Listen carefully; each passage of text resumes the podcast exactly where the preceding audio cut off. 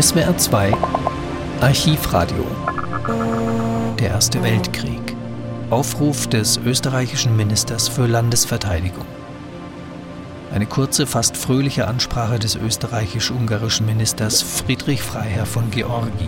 Zitat: Im Krieg und dann auch im Frieden fest zusammenhalten.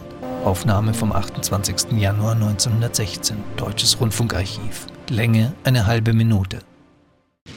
Unsere Bevölkerung hat durch ihre bewunderungswürdige Haltung während des ganzen großen, lang andauernden Krieges gezeigt und sehen auch jetzt die größten Pessimisten unter uns ein, welch großer Kraftentfaltung wir fähig sind, wenn wir alle fest zusammenstehen. Diese Erfahrung legt uns für die Zukunft im eigensten Interesse jedes Einzelnen die Pflicht auf, bis zum siegreichen Kriegsende durchhalten auch nach Friedensschluss zusammenhalten, damit wir alle Kriegserrungenschaften dauernd festhalten.